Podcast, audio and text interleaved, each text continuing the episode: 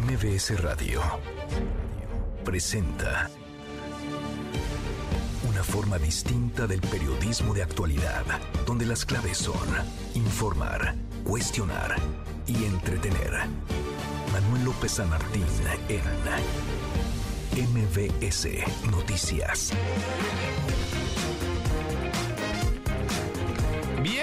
Viernes, viernes 30 de junio, la hora en punto movida. Muy movida esta tarde, hay mucha información. Soy Manuel López San Martín, gracias. Muchas gracias que ya nos acompaña. Acaban de estar como todos los días, como todas las tardes, todas las voces. Mil tiros le dieron a Hipólito Mora, ex líder de las autodefensas en Michoacán. Lo asesinó una lluvia de balas. Mil disparos iban por él, lo mataron. Además, junto con sus escoltas, está platicando el tema. Su hermano responsabiliza al gobierno, al gobierno federal, al gobierno del estado. Voy a conversar con él esta tarde y ya van para 72 horas secuestrados, levantados los 16 funcionarios de la Secretaría de Seguridad del Estado de Chiapas y pese a que se dice hay un despliegue, un operativo para localizar los mil elementos que están tratando de dar con ellos. No hay noticias sobre su paradero, no hay noticia sobre su estado de salud. No se sabe si están con bien, si están con vida. Mucho que poner sobre la mesa. Tarde arrancamos con las voces y las historias. Las voces de hoy. Padre Goyo, párroco en Apatzingán. Señor gobernador, lo exhorto, lo conmino a que renuncie con dignidad. Está a tiempo. La yegua le quedó demasiado grande. Andrés Manuel López Obrador, presidente de México. ¿Y cómo este, Calderón va a opinar? ¿Con qué autoridad moral? Si él es responsable de esta violencia que estamos padeciendo. Guadalupe García, alcaldesa de Copala. Rechazo categóricamente cualquier acusación en mi contra, ya que la mayor parte de mi gestión como presidenta municipal le he dedicado a bajar proyectos importantes para impulsar los diferentes sectores del mismo. Emmanuel Macron, presidente de Francia. Condeno con la mayor firmeza a todos aquellos que tratan de crear desorden y atentar contra nuestras instituciones. Ellos tienen una responsabilidad de facto. Il porte une responsabilité de fait accablante. Son las voces de quienes hacen la noticia, los temas que están sobre la mesa y estas las imperdibles de viernes. Por fin, por fin es viernes, vamos, vamos con la información. El, presidente López Obrador aseguró que este, que este, este viernes que Hipólito Mora no solamente es líder de las autodefensas en Michoacán, no solamente fue acribillado, asesinado, él dice que no lo dejaron solo, que vaya, el gobierno le protegía, que contaba con una escolta, también a la escolta la mataron, mil tiros recibió el ex líder de las autodefensas, la voz del presidente. Es mentira. Sí, traía su escolta y hay una base ahí. Llegaron a sostener de que las balas, por ejemplo, eran del ejército y es completamente falso. Fueron muchos tiros, casi mil, y los calibres no tienen nada que ver con los que utiliza el ejército. ¿Qué propósito tendría que se dejara sin protección a alguien que puede perder la vida si estos casos, además de lamentable, los usan nuestros adversarios para atacarnos? Bueno, pues es responsabilidad del Estado. Para donde se hagan del gobierno federal y del estatal, para donde se hagan es responsabilidad la seguridad. Si se llega a acribillar, si se llega a rociar de plomo a una persona, mil tiros le dieron a Hipólito Mora, pues es porque las cosas no funcionan, es porque los criminales quienes perpetraron este ataque se sienten con la seguridad no solamente de poder hacerlo, de que no habrá consecuencias si lo hacen. Más del tema, presidente López Obrador criticó al expresidente Felipe Calderón por opinar sobre el asesinato de Hipólito Mora, incluso lo responsabilizó de la violencia que se vive actualmente en el país. No quiero, este, por respeto al difunto, hablar de los antecedentes en general, pero hay testimonios de hace 10 años, pero videos, por ejemplo, de este señor Latuta, búsquenlos. Él se declara delincuente y explica lo que está sucediendo hace 10 años. ¿Y cómo este, Calderón va a opinar? ¿Con qué autoridad moral? Si él es responsable de esta violencia que estamos padeciendo. Pues que Calderón pudo haber cometido muchos errores, pudo haber ido a una guerra absurda, una guerra estúpida contra el crimen organizado, sin duda pudo haber ejecutado mal la estrategia o pudo no haberla tenido, pero Calderón se fue hace mucho tiempo ya del gobierno. ¿Lo van a seguir responsabilizando a él, a su administración o quienes están hoy y llevan un buen rato ya en el poder? asumirán lo que les toca, su tramo de culpa, de responsabilidad. En tanto, el sacerdote Gregorio López mejor conocido como Padre Goyo, habló fuerte, habló duro, pidió la renuncia del gobernador de Michoacán tras la muerte del ex líder de las autodefensas, el asesinato del líder de las autodefensas. Quiero decirle que renuncie con dignidad. Usted juramentó que si no cumplía la ley y no la hacía cumplir, le demandáramos. Yo lo demando hoy, lo exhorto, lo conmino a que renuncie con dignidad. Está a tiempo. La yegua le quedó demasiado grande. Le queda grande la yegua, le faltan huevos, es lo que le dijo el padre Goyo al gobernador de Michoacán, Alfredo Ramírez Bedoya. Ahora vamos a platicar, ahora vamos a platicar con él. Y familiares y amigos de los 16 trabajadores de la Secretaría de Seguridad y Protección Ciudadana de Chiapas, secuestrados hace un par de días, vamos para 72 horas, realizaron eh, protestas, ahora mantienen eh, bloqueos, esperan por supuesto más demandas, exigencias, hay un despliegue, más de mil elementos de la Policía Estatal, de la Policía Federal, elementos del Ejército Mexicano que en teoría los están buscando, pero nada, nada se sabe de ellos. Bueno, vamos a darle un giro a la información. la aspirante a la candidatura presidencial por la Alianza Va por México, que conforma PAN PRI PRD, Santiago Krill, lamentó que Claudia Ruiz Macías, senadora, haya decidido no participar en el proceso interno. En su cuenta de Twitter dijo que respeta su decisión. Ayer se bajó Claudia Ruiz Macías. En tanto, Enrique de la Madrid, también aspirante a la candidatura presidencial, dijo en sus redes sociales que respeta la decisión de Ruiz Macié de no participar en este proceso. Agregó que él está seguro de que seguirá trabajando por lograr un México mejor. Y en el otro frente, en la otra esquina, el de las corcholatas, Marcelo Ebrard viajó a Miami para respaldar a los mexicanos que emprenderán acciones ilegales contra la ley racista en Florida. Saliendo a Miami, estoy aquí en el aeropuerto, se preguntarán ustedes qué voy a hacer a Miami. Bueno, hay una reunión, una congregación, un encuentro de comunidades mexicanas en diversas partes de la Unión Americana, porque van a emprender diversas acciones, algunas de ellas de carácter legal, para defenderse frente al impacto que van a tener las leyes que promovió el gobernador de Florida, DeSantis, en contra específicamente de quienes hablemos español o estemos en calidad de migrantes en los Estados Unidos, sobre todo en algunos sectores de la economía. Entonces, estas disposiciones legales son claramente contrarias a la Constitución de los Estados Unidos. Yo me comprometí a estar con ellos siendo canciller y ahora vengo, bueno, como ciudadano, pero también les daré mi opinión, mi respaldo. Pienso que los instrumentos jurídicos de los que disponen, porque muchos de ellos ya son ciudadanos americanos, les permitirán tener éxito y sobre todo que sepan que no están solas y solos. Siguen pues las campañas en la 4T, Claudia Sheinbaum en las mismas, publicó un video en Twitter para manifestar su apoyo y solidarizarse con los migrantes en Estados Unidos, todo por la manifestación que ocurrirá en Florida contra la ley antiinmigrante que calificó de discriminatoria e inhumana.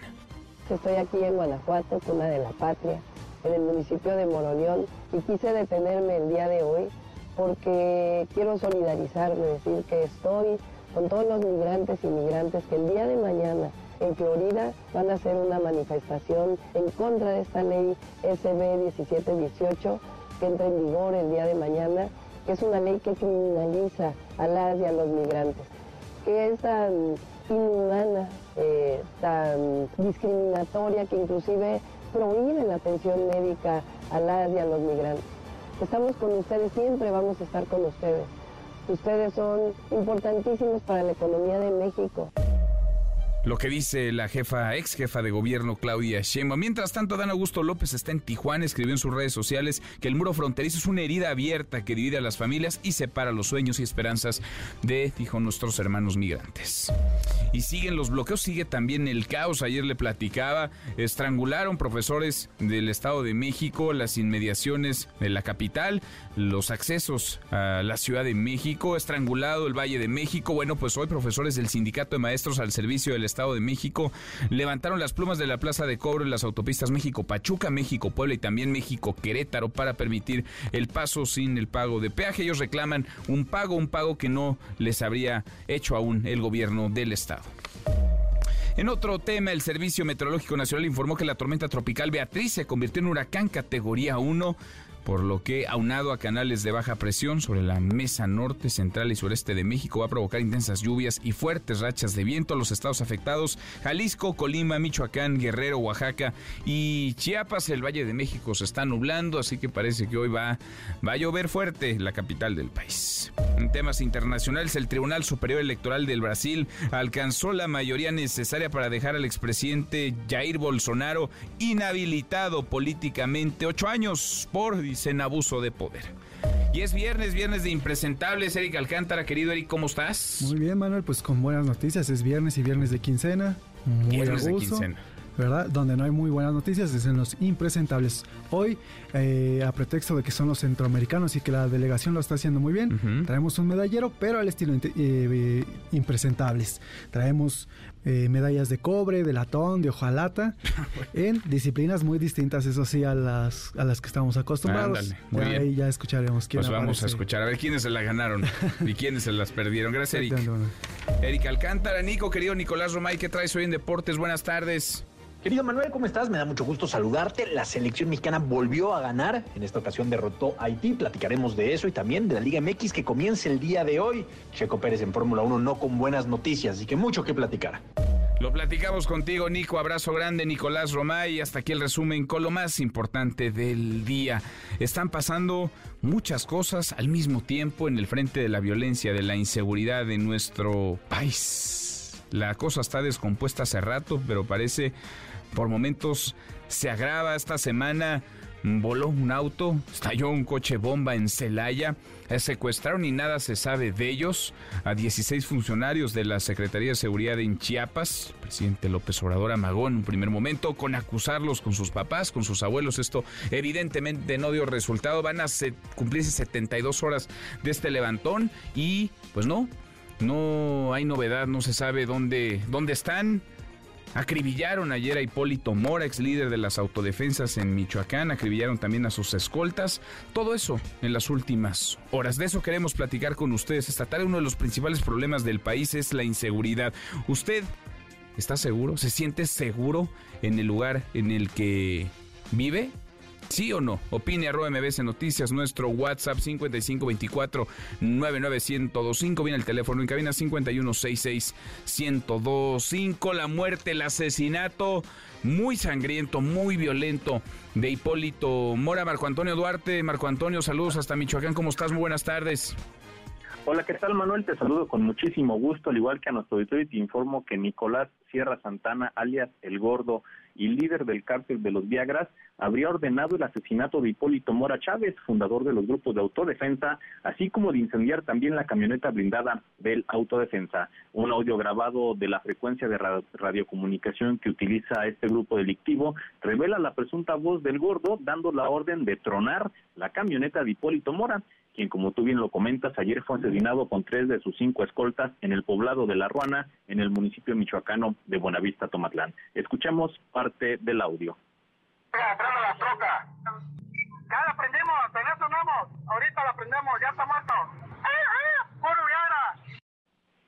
Manuel, te informo que hace unos momentos también el gobernador de Michoacán, Alfredo Ramírez Bedoya, calificó como un duro golpe para Michoacán y para la sociedad el asesinato de Hipólito Mora y de sus escoltas. Escuchemos a Ramírez Bedoya. Por supuesto que esto es un golpe al Estado de Michoacán. Esto nos pega a todos, a toda la sociedad michoacana, a todo el Estado de Michoacán. Por eso tenemos que seguir eh, actuando con mucha responsabilidad. Mora Chávez era originario de La Ruana, donde se levantó en armas el 24 de febrero del 2013 contra el cártel de los Caballeros Templarios, cuyos principales líderes en ese entonces eran los narcotraficantes Nazario Moreno, alias El Chayo, Jesús Méndez, El Chango Méndez, Servando Gómez, La Tuta, Enrique Plancarte, El Quique y Dionisio Loya, alias El Tío el fundador de las autodefensas, también había sobrevivido a dos atentados. El primero ocurrió el 26 de noviembre del año pasado y otro más el 4 de marzo pasado, ambos ahí en La Ruana. Finalmente, Manuel, te informo que esta mañana eh, el cadáver de Hipólito Mora fue llevado a su hogar, donde en estos momentos es velado por sus familiares y amigos, en tanto que los cuerpos de tres de sus escoltas que fallecieron con él recibieron un homenaje póstumo en las instalaciones de la Secretaría de Seguridad Pública de Michoacán, donde el secretario de, de Seguridad de aquí, de la entidad, se comprometió a hacer válido el seguro de vida para estos tres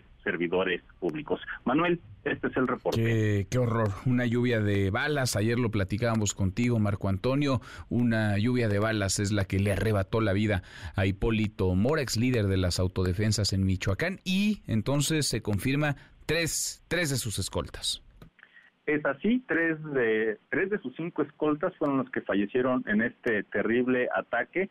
Eh, de acuerdo a lo que ha dicho el propio gobernador de Michoacán, Alfredo Ramírez Bedoya, hay un elemento más que ya rindió su declaración ministerial y que al parecer ha dado información clave para tratar de esclarecer este brutal ataque que cimbró ayer a la región de Tierra Caliente de la entidad. Hay que destacar también, Manuel, que del municipio de Apatzingán, el principal de la región de Tierra Caliente, a esta comunidad de La Ruana, tan solo hay alrededor de 25 kilómetros, es decir, alrededor de 20 minutos por carretera. Y de acuerdo a lo que decía Guadalupe eh, Guadalupe, el hermano de Hipólito Mora Chávez, las fuerzas de seguridad tardaron más de una hora en llegar, pese a que en estos 15 minutos de trayecto eh, existe un cuartel, la 43 zona militar con sede allí en Apatzingán, y bueno, esta lluvia de balas eh, no fue suficiente para que los cuerpos de seguridad llegaran hasta la ruana al momento del ataque. Bueno, qué cosa. Gracias, eh, muchas gracias Marco Antonio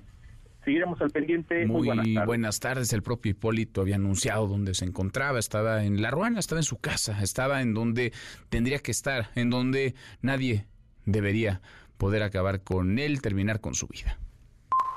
Aquí están esta bola de corruptos, hijos de la chingada, que dejaron que mataran a mi hermano, a Hipólito Mora. Ahora sí llegan los hijos de su puta madre. Estaba solo cuando estaba la balacera. Yo me arrimé a la cancha, ¿ves? Donde están y no había ni un cabrón. Y ahora sí llegan, ya que está muerto él allá. Miren, todo esto se va a ir al Face. Voltea para acá, tú. Voltea. ¿No te da vergüenza? O de la chingada. ¿No te da vergüenza, cabrón? Es la voz de Guadalupe Mora, hermano de Hipólito Mora, a quien le agradezco estos minutos. de Guadalupe, un abrazo primero. Nuestro pésame. Buenas tardes.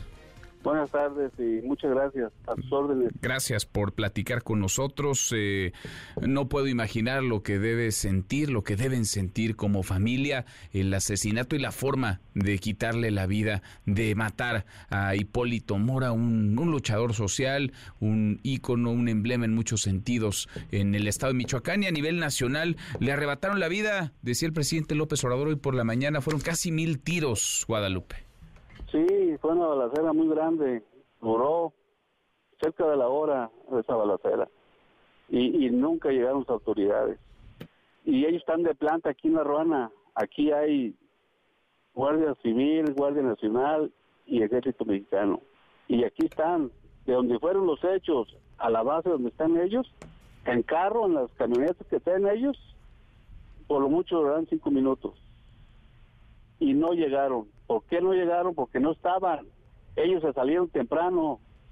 Yo vivo a un lado de ellos, donde están ellos, en la cancha. Yo vivo cerca, pegado a ellos. Y yo me subo a la azotea y yo los veo de allí y les grito y me escuchan. Por eso le digo que no estaban. Yo, me, yo desde temprano yo empecé a ver camionetas con gente armada aquí en el pueblo y, y le llamé a mi hermano, Polito, cuídate porque anda gente armada aquí. Dijo, no, sí, ya me están avisando.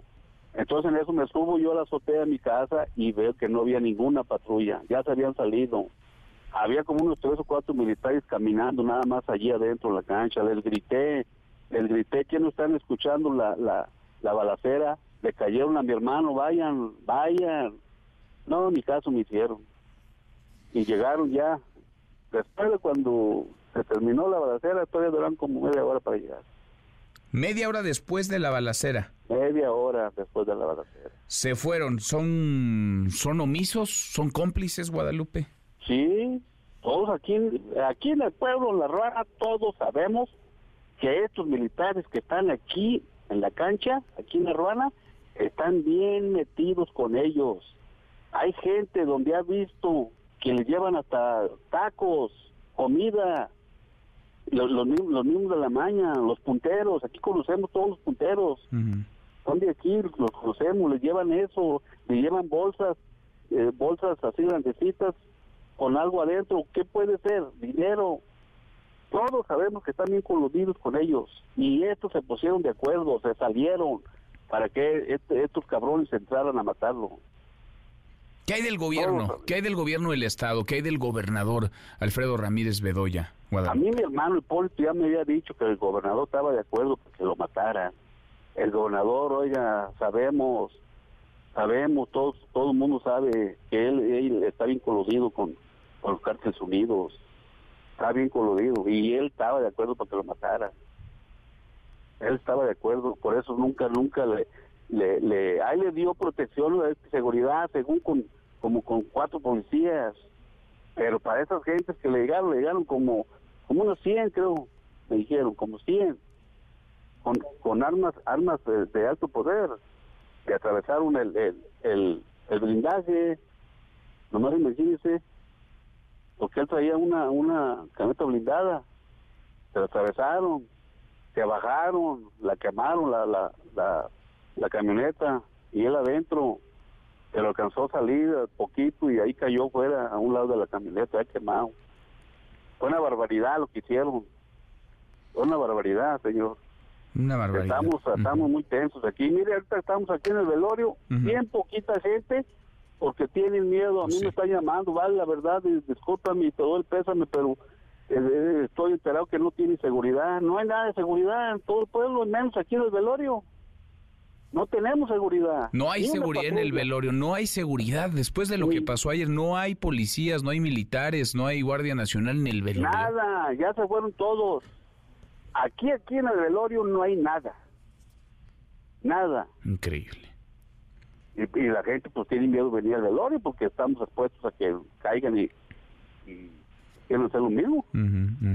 Palabras fuertes nos dice, estoy platicando con Guadalupe Mora, hermano de Hipólito Mora, el gobernador está coludido con el narco. El gobernador, decía Hipólito, estaba de acuerdo en que lo mataran. Los militares están metidos con los criminales. ¿Quién quería matar a Hipólito Mora? ¿Quién incomodaba a Hipólito?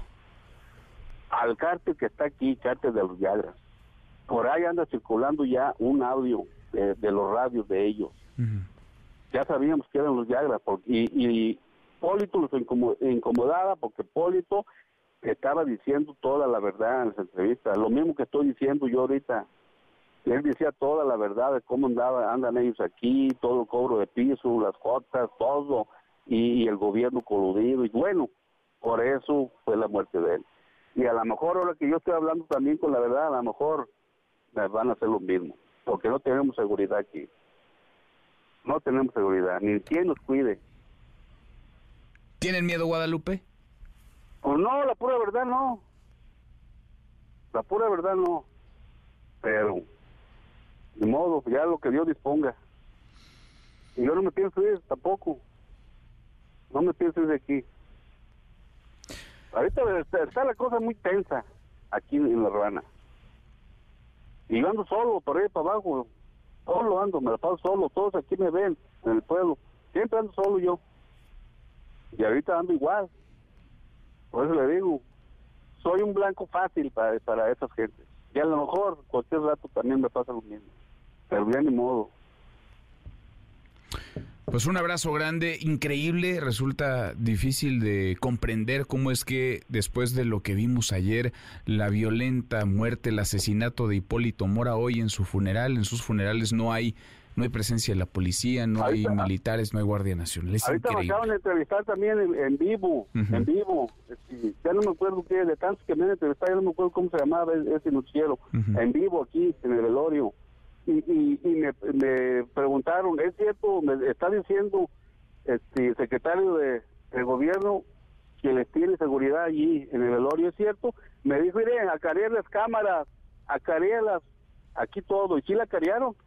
No hay ni una patrulla, ni un policía de seguridad. Que no sea mentiroso ese pinche viejo.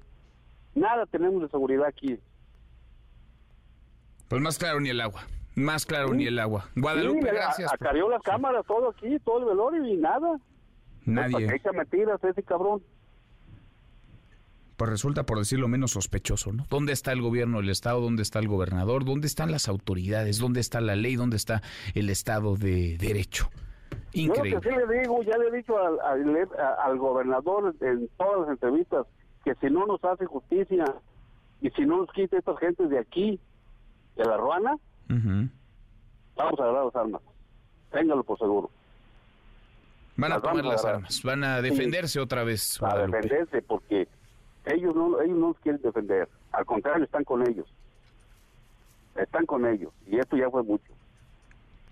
Ojalá, porque nosotros no queremos hacer eso, no queremos hacer eso, pero ojalá que el gobernador le ponga un poquito de atención aquí al pueblo y no nos deje solos y que se haga justicia. Tienen que detener a, a esas gentes que mataron a mi hermano y a los policías. Pues sí. Los tienen que detener. Pues sí, pues sí. Un, comando muy fuertemente armado que está en la impunidad. Por lo menos 24 horas después del crimen sigue en la absoluta impunidad y ustedes en la indefensión. Guadalupe, gracias por platicar con nosotros. Seguimos en, en contacto. Mantengamos este canal de comunicación. Gracias. Gracias. muy buenas tardes.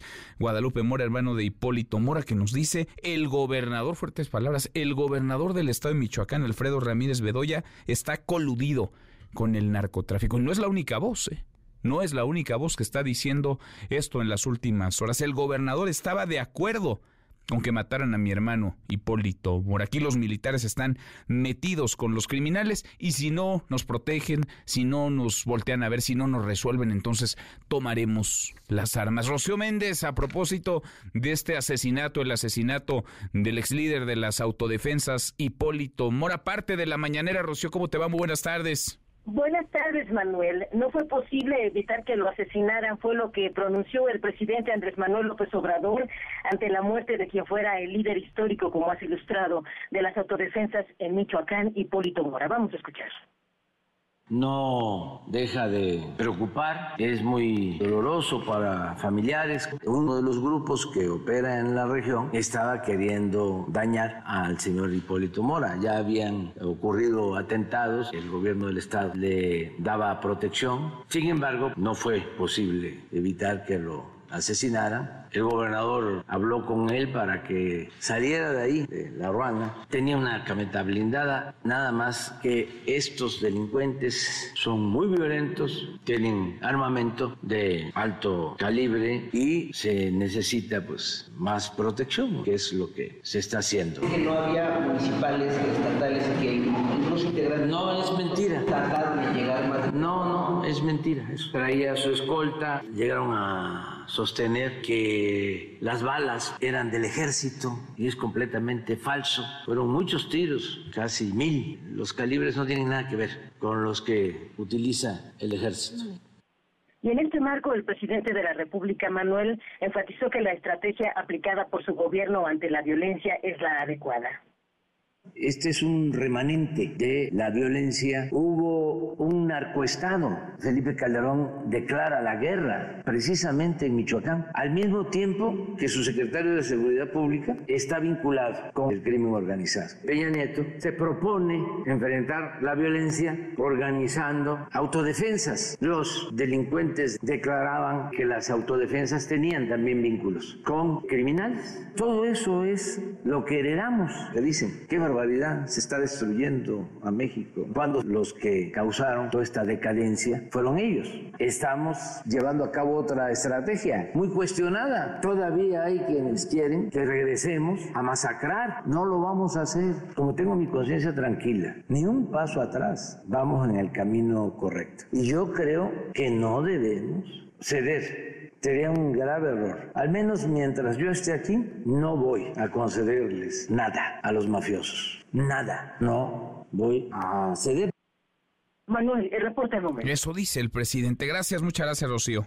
Buenas tardes. Muy buenas tardes. La realidad, la realidad asegura una cosa muy distinta. No, quizá el presidente no les ha cedido la plaza, pero de facto la han tomado y hay vacíos que se llenan y el del gobierno del estado de Michoacán es evidente. O hay vacío o hay complicidad, no puede haber más opción. O están coludidos con los criminales o están ausentes, han decidido renunciar, rehuir de su responsabilidad. ¿Dónde están? las autoridades? ¿Dónde están? ¿Quién manda en el estado de Michoacán? Señor gobernador Alfredo Ramírez Bedoya, apenas ayer yo le decía que usted era un embustero y le decía una palabra ofensiva porque estaba mintiendo que todo estaba bajo control. Yo a usted lo responsabilizo de la muerte de Hipólito Mora porque usted sabe cómo está la situación y así miente diciendo que todo está bajo control. Todo está bajo control de la delincuencia organizada. Usted tiene pacto con la delincuencia. Usted es responsable de lo que está sucediendo. Quiero decirle que las balas que mataron a Hipólito Mora, revisen los casquillos. Son del ejército. Son balas del gobierno federal que la Guardia Nacional le facilita diariamente a la delincuencia organizada. Hoy los cárteles están surtiendo de municiones de parte del gobierno federal, si, no lo sabe. Usted prometió venir sin distingo a combatir a los delincuentes y no lo ha hecho. A quien encerró fue a los pobres cortadores de aguacate de cárteles de Pueblos Unidos. Pero ahí están los cárteles amigos de usted haciendo de las suyas. Hoy quiero decirle que renuncie con dignidad. Usted juramentó que si no cumplía la ley y no la hacía cumplir, le demandáramos. Yo lo demando hoy, lo exhorto, lo conmino a que renuncie con dignidad. Está a tiempo. La yegua le quedó demasiado grande. Aquí en Michoacán se ocupan muchos huevos y usted no los tiene. A usted le faltan. Váyase. Le faltan huevos. Así. Con esas palabras es el sacerdote Gregorio López, Padre Goyo, y son cada vez más las voces que hablan en el mismo sentido en torno a la persona del gobernador del estado de Michoacán, Alfredo Ramírez Bedoya. Escuchábamos a Guadalupe Mora, hermano de Hipólito Mora, responsabilizándolo a él, asegurando que el gobernador estaba de acuerdo en el asesinato de su hermano de Hipólito, de Hipólito Mora, que están coludidos los militares, los militares estarían coludidos con los grupos de la delincuencia organizada. ¿Qué cosa? ¿Qué pasa en Michoacán? En MBS Noticias, la opinión de Ezra Shabot. Ezra, querido Ezra Chabot, qué gusto, qué gusto saludarte, ¿cómo te va? Hola Manuel, bien Manuel, estamos ante una situación pues, realmente dramática en los últimos días. Me parece que más allá de estar discutiendo de si la estrategia utilizada de abrazos, no balazos, sobre llamar así de un intento de convivencia entre el crimen organizado y lo que serían pues la forma de llevar a cabo la vida cotidiana, que esa es un poco la idea.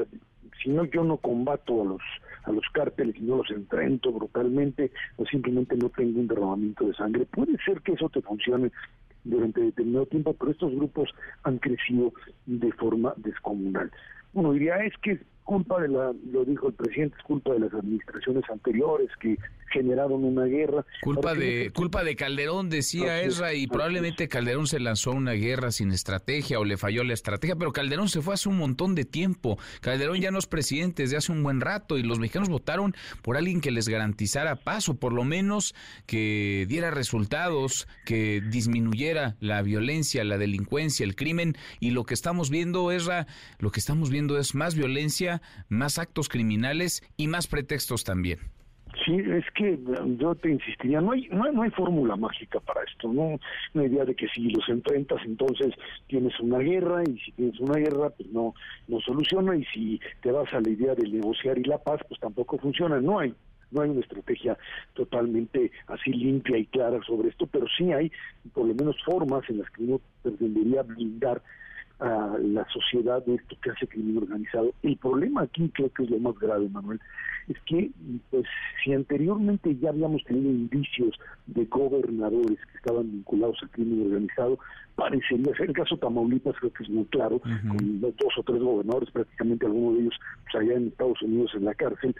Eh, creo que lo que está pasando, y esto es lo más preocupante, es que la estructura política, al menos al nivel ya de gobernadores, está siendo copada, está siendo controlada, por lo menos por quienes organizado. Estados como pues lo que te pasa en, en, en Chiapas con Rutiles Candón, en, en esta jugada de disputa de cárteles, eh, lo que pasa por supuesto en la Tamaulipas o lo que o lo que se da con Bedoya en Michoacán, están hablando claramente ya no solo del activismo y de la lucha de posesión de territorio, sino de cómo de una u otra forma los gobernadores se convierten en agentes para uno u otro lado, en actores en donde incluso más allá del tema de procesos electorales, como lo decía el hermano de Hipólito Mora, pues eh, están allí metidos de una manera tal que ya no pueden salirse de esta jugada. El tema de, otra vez insisto, está de meter al ejército directamente como el responsable final también en un modelo de, donde de repente estos grupos criminales se vuelven dominantes y terminan por golpear, por contaminar y por convertir al ejército mexicano en, la última Sin duda.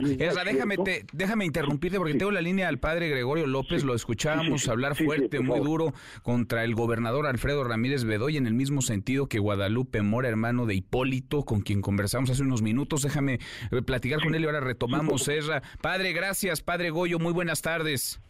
A la orden, aquí estamos. Gracias. Eh, no se ve todos los días que alguien no solamente enfrente, encare hacia un gobernador, sino le diga lo que usted le dijo, padre. Escuchábamos, el gobernador es responsable directo, decía de la muerte ayer a tiros, mil balazos, mil tiros habría recibido, una lluvia de balas, eh, líder de las autodefensas en Michoacán, Hipólito, Hipólito Mora. El gobernador sería cómplice, al gobernador decía, padre, le faltan huevos. No es, no es cómplice, es responsable. esto ¿Por qué? Porque hacía ocho días le, insistimos que estábamos en estado letal, estaba que lo estaban rodeando. Y él sabe qué grupo es, que es el, grupo que le pagó la campaña, es el es el grupo delictivo que dejó le, le, heredó Silvano Aureoles, que son muy compas, así que ni siquiera le ha perseguido, lo ha Nada más le pregunto a usted, dígame, usted desde su medio cuántos delincuentes ha detenido este barba blanca que tenemos en Michoacán, este sin huevos que tenemos en Michoacán. ¿Cuántos delincuentes ha detenido? Y yo le voy a decir cuánta, a ver, cuántos victimarios ha, atendido él.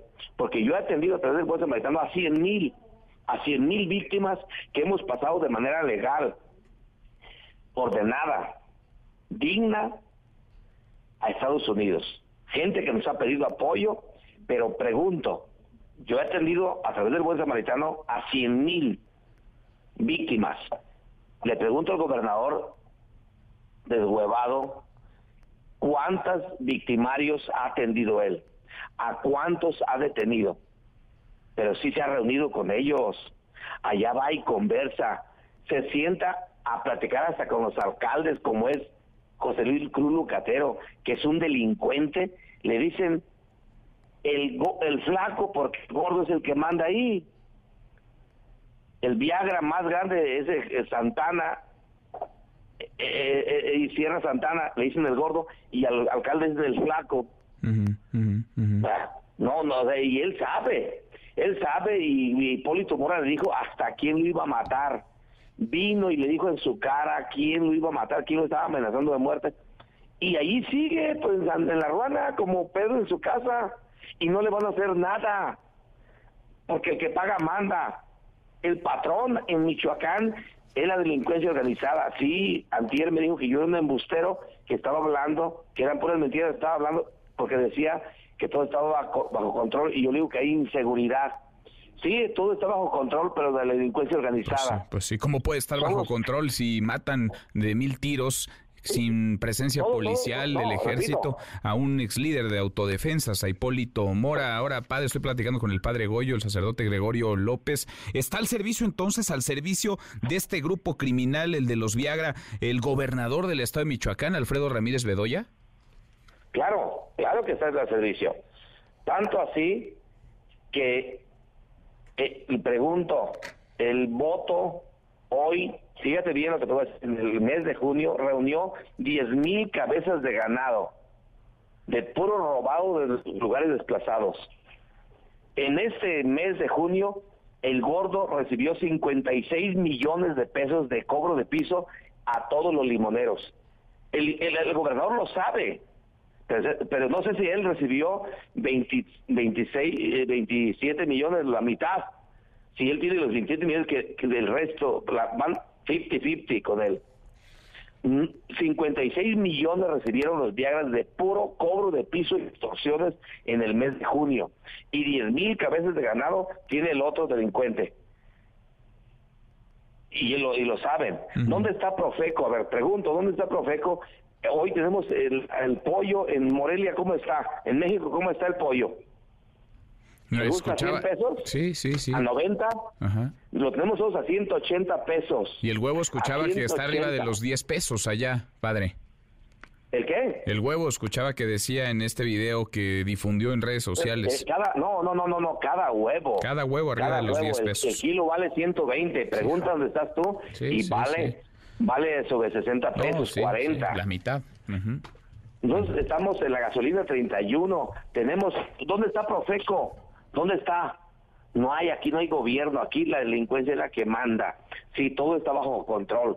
Un dato que no saben ustedes es que la gente jodida, y es por la que hablo, en nombre de Dios, defiendo a los amados de Yahvé, que son los pobres. Los pobres están tragando, están medio tragando hoy. ¿Sabes cuántos días les dejan trabajar? Tres días. Lunes, miércoles y viernes. Martes, jueves y sábado no puedes trabajar. Si te ven con una red, te matan. No puedes ni siquiera trabajar, salir a trabajar, porque ellos ya pusieron los días de trabajo. Y el día que trabajas, tienes que dejarles el 50% a la delincuencia. Pero todavía no se basaron en eso. ¿Sabes qué hacen? Están eh, llevando fentanilo a donde se juntan mil trabajadores en, en, el monumento de Lázaro Cárdenas, se juntan mil trabajadores de cortadores de limón y los Viagra reparten hielo, ¿cómo se llama así? Eh, eh, las, las piedras, piedras de hielo o de pentanilo para que se las traguen y les obligan a que vayan bien almorzados.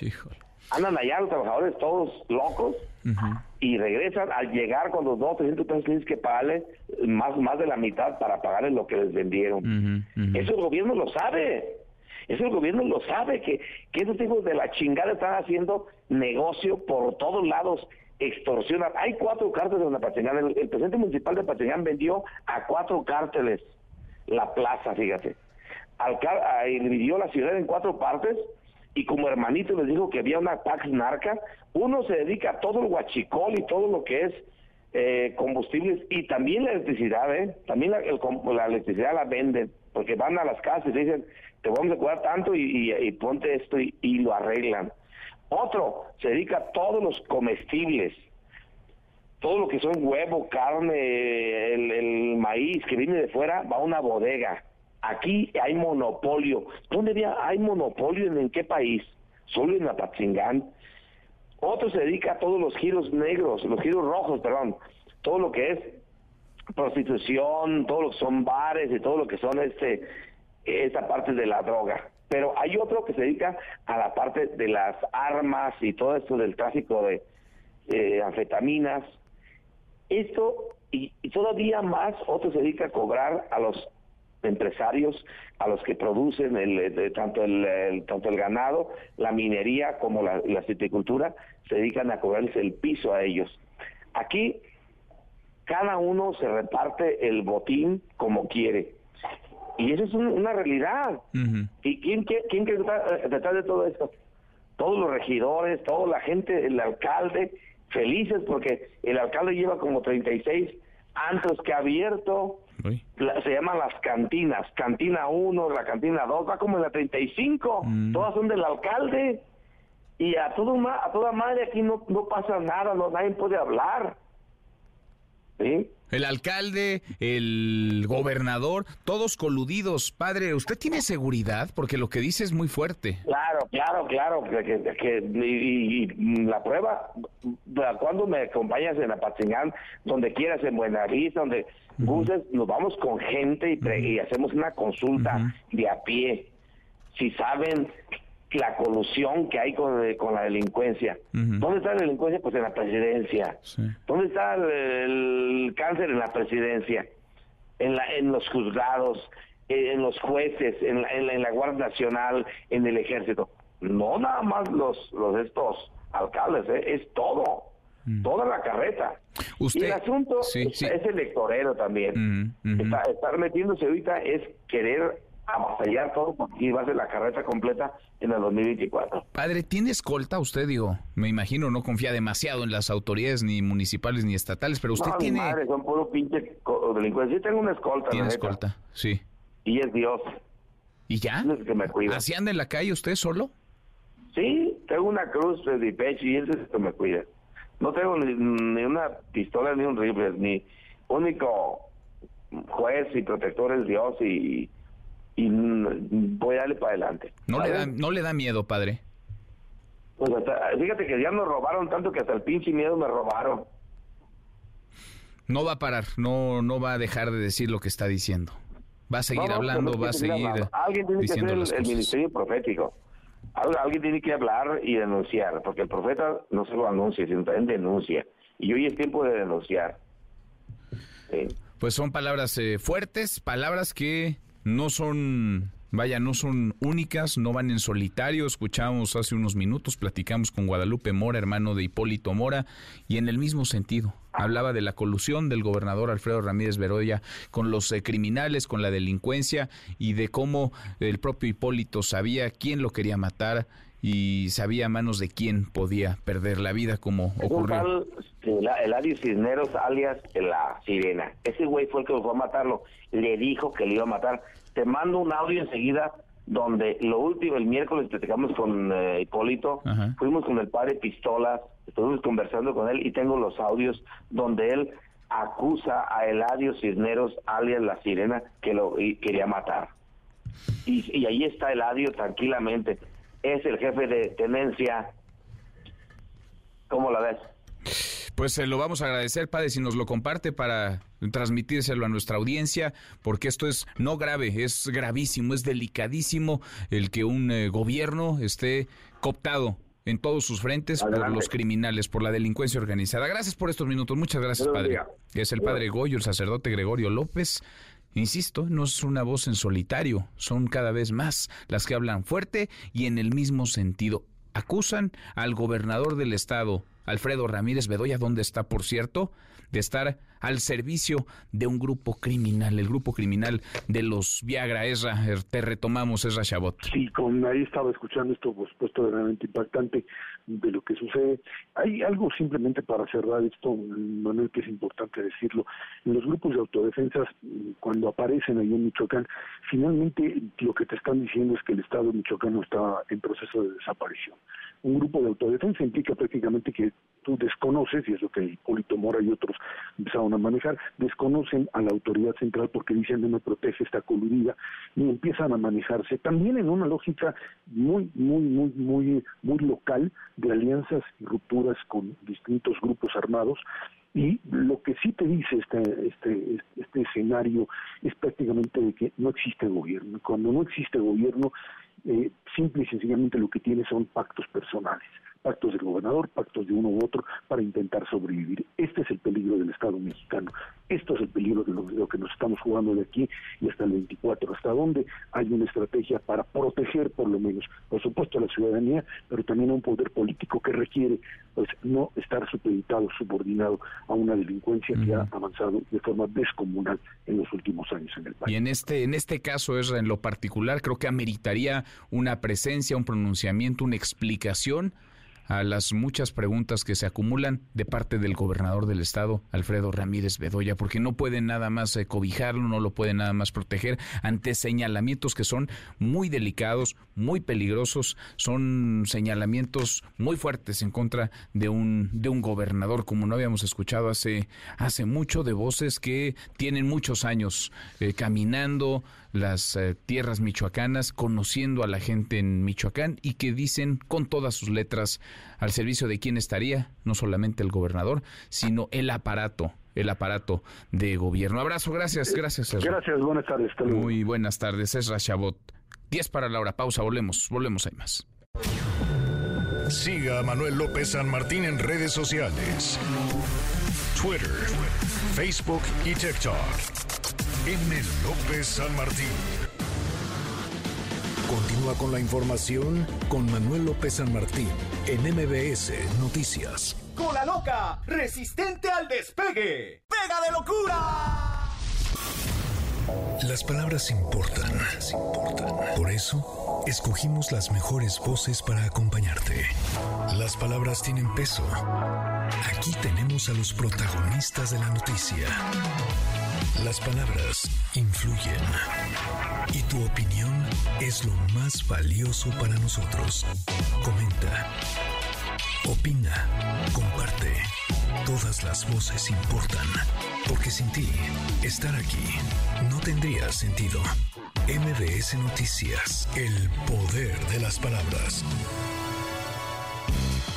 En MBS. Noticias que ponen de buenas.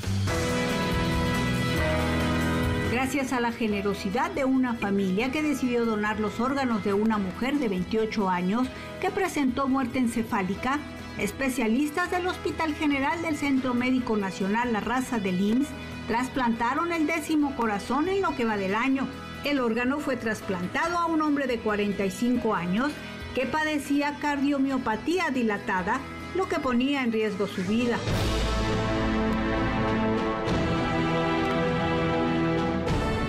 Instrumento del tamaño de un tostador, diseñado para generar oxígeno a partir de la atmósfera de Marte, estableció un nuevo récord al lograr producir oxígeno por un lapso de 58 minutos en el planeta rojo.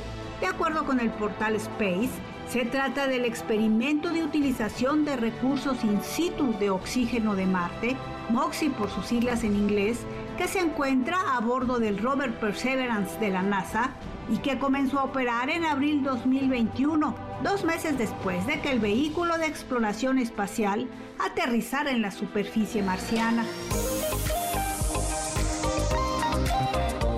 Con retos por delante, pero también con metas alcanzadas, el Centro INA Nuevo León, dependiente de la Secretaría de Cultura Federal, celebra este primero de julio 40 años de labores en defensa del patrimonio cultural. Con este motivo, llevará a cabo dos ciclos de conferencias y tres exposiciones temporales que serán gratuitas y para el público en general. Si quieres enterarte de la cartelera, puedes entrar a su página oficial donde conocerás los detalles. Para MBS Noticias, Lourdes González.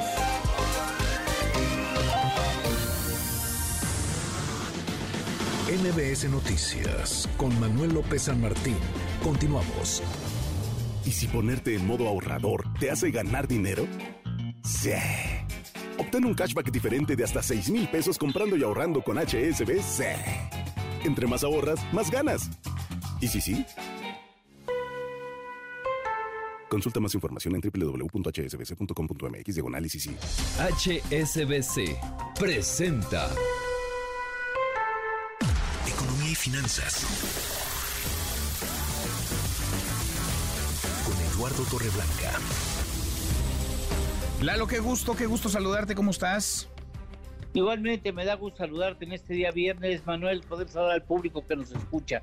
Buenas tardes. Muy buenas tardes, Lalo. Lo hemos platicado un montón de veces. No se entendería a México, a nuestro país y a un montón de familias sin las remesas, las benditas remesas, ese dineral, esos dólares que llegan desde los Estados Unidos. Cinco datos, Lalo, cinco datos interesantes a propósito de remesas. Sí, tomando en cuenta, Manuel, eh, la importancia que tiene para la economía, pero no solamente para la economía mexicana. Por ejemplo, allá en Estados Unidos hay 17.6 millones de mexicanos o mexicanas o bien americanos que ya son hijos de mexicanos que emigraron. Bueno, esos mexicanos ingresan por su actividad económica al año, daños datos al 2022, 822.456 millones de dólares. Lo repito, 822.456 millones de dólares. Esa es la masa salarial que reciben en un año. Datos del Banco Mundial y del CEM, la Centro de Estudios Monetarios de América Latina. Bueno, si esos 17.6 millones de mexicanos o mexicanas fueran un país, bueno, se encontrarían en la economía 20 en el mundo. Imagínate, 20 en el mundo. Y ahora, esa masa salarial, vamos a hablar de las mujeres, la masa salarial que generan las mujeres mexicanas en Estados Unidos alcanza casi los 300 mil millones de dólares anuales. Bueno, juntos podría ser una economía más grande que el Perú. Imagínate, solamente las mexicanas. Qué barbaridad. Hoy la masa salarial de mexicanos y de origen mexicano equivalente es equivalente al 58% de nuestro producto interno bruto. En el 2011 eran eran eran el 32, hoy esa masa salarial equivale al 58% del PIB nacional. En poco relativamente poco tiempo pudieran acercarse al 65-70% de nuestra total economía, ¿eh? Imagínate. Qué buenos datos. 8.5 millones de mujeres trabajadoras están en el IMSS. Mujeres mexicanas están registradas en el IMSS. Y hay 7.4 millones de trabajadoras mexicanas en Estados Unidos. Es casi igual la fuerza de mexicanas trabajando en Estados Unidos que la fuerza de mexicanas trabajando en México.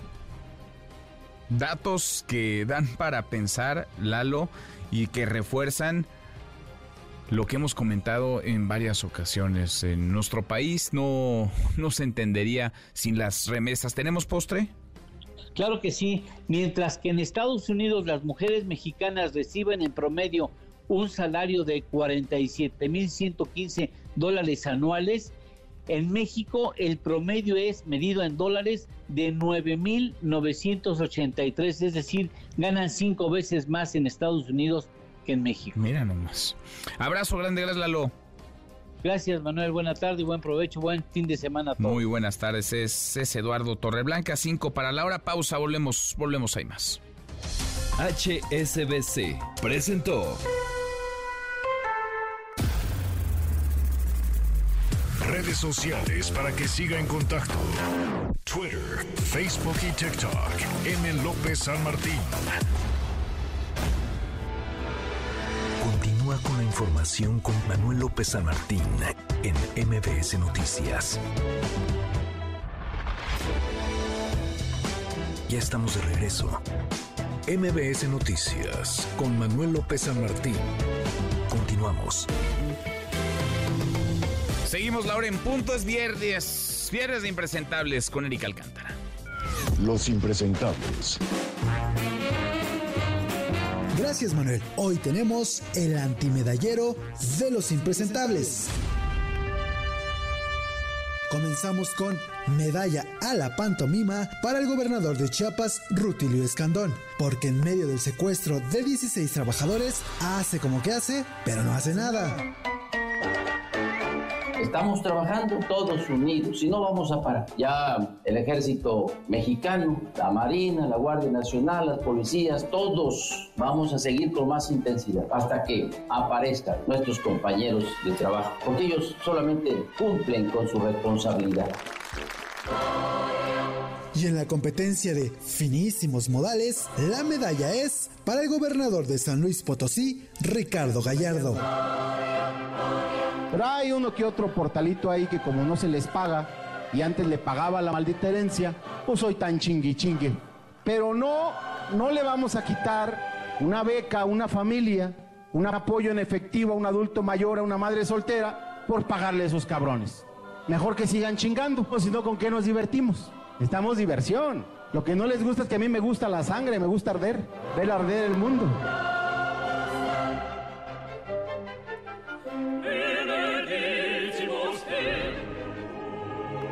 Medalla de hojalata para el diputado José Alberto Granados de Morena en Tamaulipas. Nos regaló un momento de campeonato con sus habilidades para leer.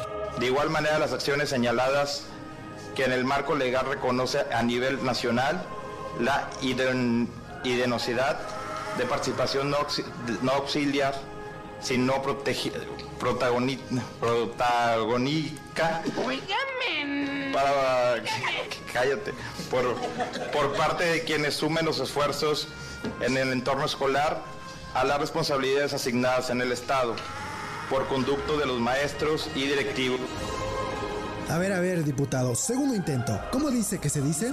La idenosidad de participación no, no auxiliar, sino protagoni, protagónica para... Cállate.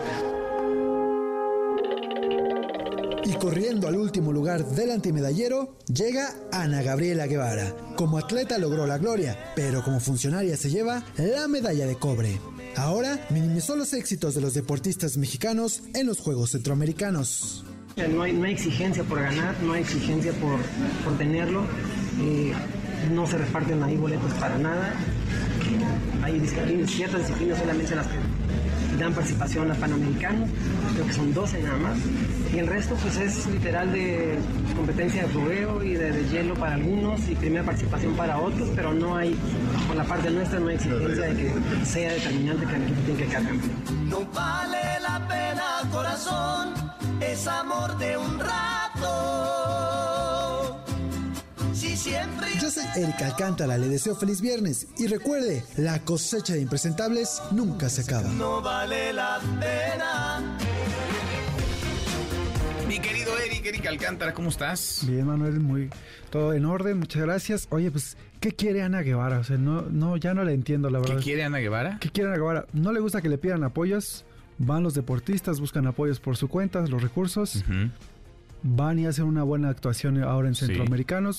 Y Ana Guevara minimiza sus, sus resultados. Dice Sí. que algunas son competencias de relleno, que, que no vale la pena Qué bárbara. esa competencia. La que tendría que ser promotora número uno de los atletas del deporte es la que más obstáculos pone en el camino y la que demerita la actuación, La el actuación. trabajo heroico de los, de los atletas, porque muchos van con sus recursos, con su dinero y a pesar de las trabas que hay en CONADE. Por eso digo que pues, no le gusta que le pidan apoyos y parece que tampoco le gusta que ganen los atletas No, no, mexicanos. no le gusta nada. Está, No le gusta nada. ¿Qué quiere Ana Guevara? ¿Cómo se le da gusto a Ana Guevara? No se entiende. Ganando, perdiendo, pidiendo dinero, Vendiendo- renunciando a las becas. Por sus cuentas, no se sabe qué quiere Qué Ana. Guevara. Es En fin. una pregunta ahí que dejó.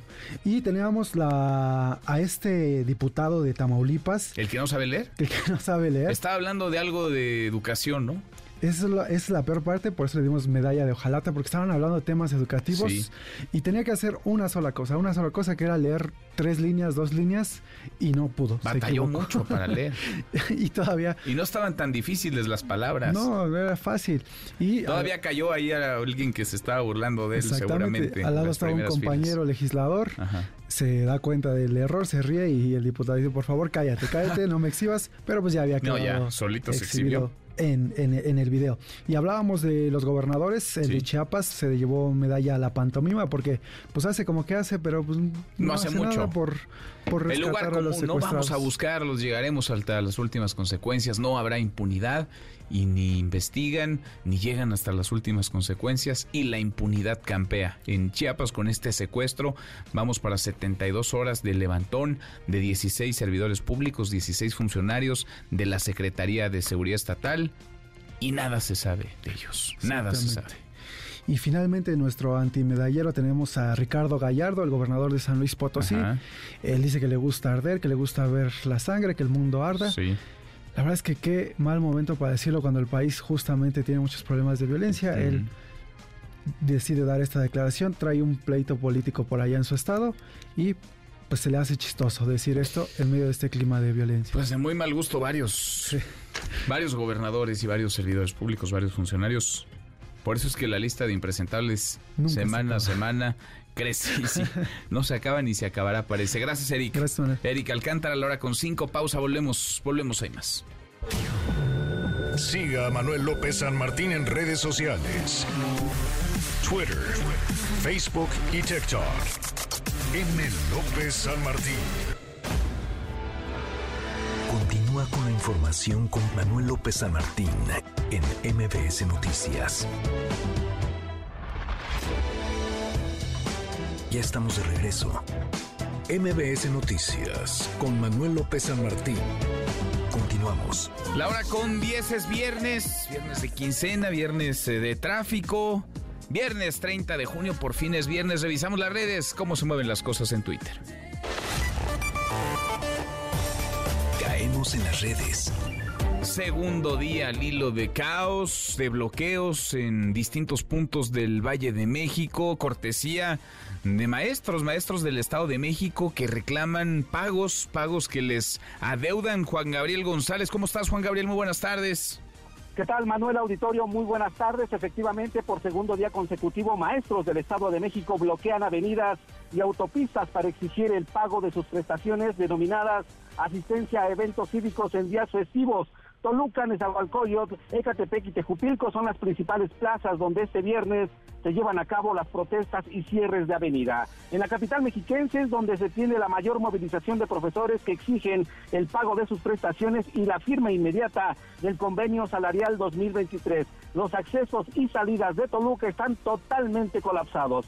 Cientos de maestros están apostados afuera de Palacio de Gobierno, donde advierten que si en las siguientes horas no les cae el pago, además de bloquear carreteras, cerrarán escuelas. Así está la situación afuera de Palacio. Maestras, maestros, ninguna represión administrativa y ninguna situación que quebrante nuestros derechos laborales. Compañeros y compañeras, esa comisión está mañana, no hay ningún acuerdo. No ha habido nada, la comisión verdadera está aquí.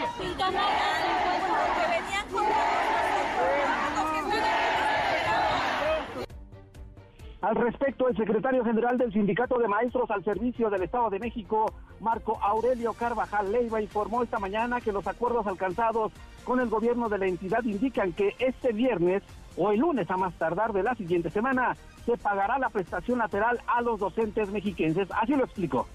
Hemos acordado hace unas horas con el gobierno de la entidad que la gratificación denominada asistencia a actos cívicos en días festivos deberá de pagarse en los días que integran la semana próxima inmediata. Luchamos sin descanso para que logremos que estas economías se vean reflejadas Decirte, Manuel, que maestros, sindicato y gobierno del Estado de México han instalado dos mesas de negociación solo este viernes para destrabar el pago y levantar los bloqueos, pero hasta el momento no hay solución al conflicto magisterial y los bloqueos permanecen. Y crece el amago, la amenaza, Juan Gabriel, con lo que nos dices. Ya no solamente serían estos bloqueos, bloqueos en algunos puntos del Valle de México, sino, y más grave todavía, el cierre de escuelas y a partir del lunes, el primer minuto de, las 8 de la mañana, no van a abrir escuelas, es lo que están planteando los maestros. Pues alguien tendrá que hacer algo en el gobierno del Estado de México, si es que hay todavía alguien despachando ahí. Gracias, Juan Gabriel. Pendientes, Manuel, buenas tardes. Muy buenas tardes. Ayer le informábamos, como esta hora, un poquito antes, del atroz, del brutal asesinato de Hipólito Morax, líder de las autodefensas en Michoacán. Le metieron mil tiros fue una lluvia de balas la que terminó con su vida. Hipólito Mora lo querían matar hace mucho tiempo, hace muchos años. Él mismo sabía quién lo quería asesinar, le puso nombre y apellido a los criminales. Platicamos esta tarde con su hermano, con Guadalupe Mora.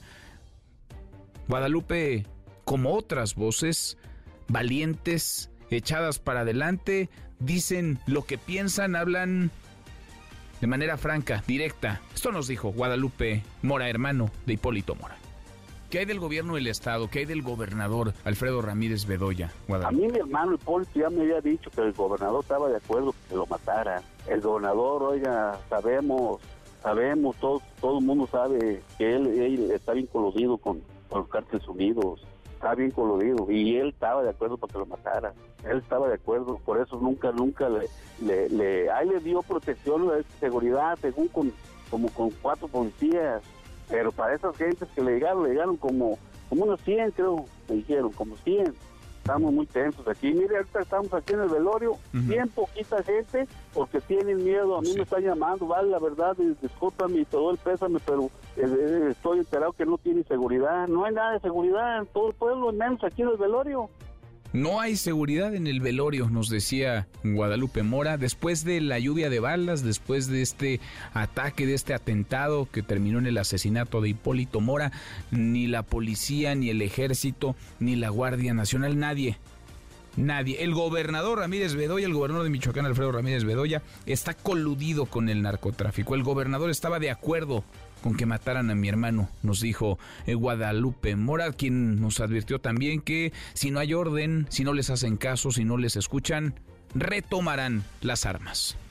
Increíble. Yo que sí le digo, ya le he dicho al, al, gobernador en todas las entrevistas que si no nos hace justicia y si no nos quita esta gente de aquí, de la Ruana, vamos a agarrar las armas, téngalo por seguro. Van a tomar las armas, van a defenderse otra vez. A defenderse, porque ellos no, ellos no quieren defender, al contrario, están con ellos, están con ellos, y esto ya fue mucho.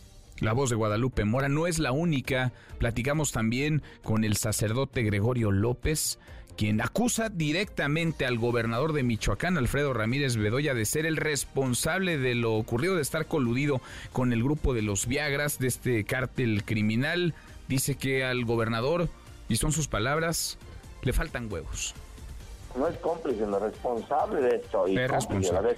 ¿Por qué? Porque hacía ocho días le, le insistimos que estábamos en estado letal, estaba, que lo estaban rodeando. Y él sabe qué grupo es, que es el, grupo que le pagó la campaña. Es el, es el grupo delictivo que dejó, le, le, heredó Silvano Aureoles, que son muy compactados, así que ni siquiera le ha perseguido, lo ha Nada más le pregunto a usted, dígame, usted desde su medio, ¿cuántos delincuentes ha detenido este barba blanca que tenemos en Michoacán, este sin huevos que tenemos en Michoacán, ¿cuántos delincuentes ha detenido? Y yo le voy a decir cuántos, cuántos victimarios ha, atendido él, porque yo he atendido a través del juez de a 100 mil, a 100 mil víctimas. ¿Está al servicio entonces, al servicio de este grupo criminal, el de los Viagra, el gobernador del estado de Michoacán, Alfredo Ramírez Bedoya? Claro, claro que está al servicio al servicio entonces de un grupo criminal, un gobernador, por lo menos eso es lo que dice el sacerdote eh, Gregorio López, eh, nos comentaba también, nos compartía que él anda sin seguridad, sin escolta, anda con una cruz en el pecho y ya, hasta el miedo nos robaron,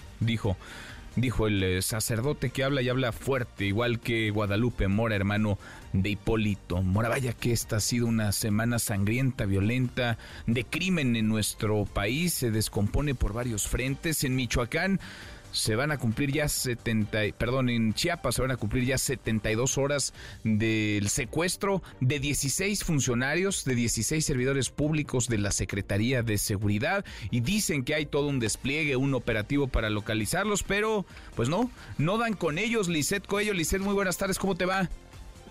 ¿Qué tal, Manuel? Muy buenas tardes. Efectivamente, como lo comentan familiares de los 16 trabajadores secuestrados en Chiapas, el día de hoy, eh, pues hicieron una marcha desde el campamento que instalaron en la Secretaría de Seguridad y Protección Ciudadana y se dirigieron a Palacio de Gobierno, acá en Tuxtla Gutiérrez.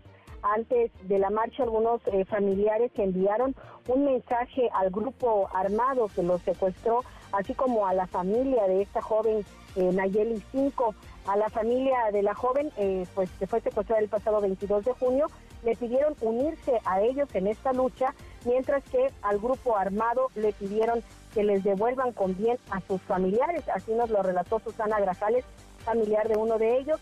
Escuchemos que no lo regresen. Ellos no tienen nada que ver con lo que están peleando, con la liberación de esta persona. El problema tal vez sea político, sea de otras cosas, pero ellos son honestos, son trabajadores, son el sustento de muchas familias. Son 16 familias que estamos agonizando por saber de ellos. Por favor, con la mano en el corazón les pedimos, devuélvanos, devuélvanlo bien, por favor.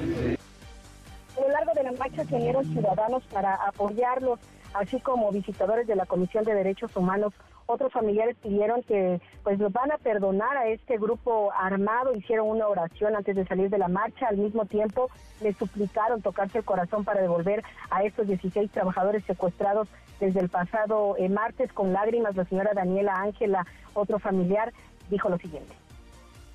Son personas humildes que van a trabajar porque tienen la necesidad de llevar el sustento a sus casas, para el mantenimiento de su familia. Con eso yo les digo a ellos y vamos a orar por ellos también, porque no tenemos comprada la vida. Dios nos los da, Dios no las debe de quitar. Yo le pido de corazón y vamos a pedir por ellos que Diosito lindo los perdone lo que están haciendo y que se pongan en, en, nuestros zapatos. Los familiares dijeron no tener información de cómo van con las investigaciones las autoridades no les han salido, salido a decir nada. Y bueno, hace algunos momentos después de terminar la marcha, Emanuel tomaron la decisión de bloquear el tramo que va a Chiapa de Corce, que se dirige también a San Cristóbal, así como lo hicieron eh, ayer. Esto dicen eh, para meter presión a las autoridades y les den información de cómo van las investigaciones. Qué Ese sería el reporte. Qué desesperación el presidente dijo en un primer momento que había que acusar a los delincuentes con sus papás, con sus abuelos. Evidentemente eso no, no funcionó, no ha dado resultados. Son ya casi 72 horas de este levantón y no, no se sabe, nada se sabe de estos 16 servidores públicos, de estos 16 funcionarios de la Secretaría de Seguridad que fueron secuestrados, que fueron levantados en Chiapas. Gracias, muchas gracias, Lisette. Muy buenas tardes. Muy buenas tardes. Es Michoacán, este asesinato, el homicidio a Hipólito Mora. Es Chiapas, este levantón masivo, 16 personas secuestradas. Es también Guanajuato. En Guanajuato, Celaya, en esa ciudad guanajuatense, voló un coche bomba, un ataque a elementos de la Guardia Nacional con un coche bomba. ¿Qué pasa? ¿Qué está pasando? Esta mañana el presidente López Obrador aseguró que se tienen ya ubicados a los autores materiales e intelectuales de este ataque. También está haciendo la investigación, el caso de Guanajuato. Esto mismo se había presentado en Michoacán hace unos días. Resultaron heridos también elementos del ejército y de la Guardia Nacional. Hablaba yo de que estos grupos están muy armados y son muy violentos. Es un eh, reducto de estos grupos que se crearon, repito, desde hace muchos años y ya están en una actitud de mucha violencia. Estamos decomisando muchas granadas, bombas, en este caso de Guanajuato. Hicieron estallar esta bomba al momento de que elementos de la Guardia Nacional fueron a revisar un carro y estallaron este artefacto. Le quitaron la vida a un elemento de la Guardia Nacional.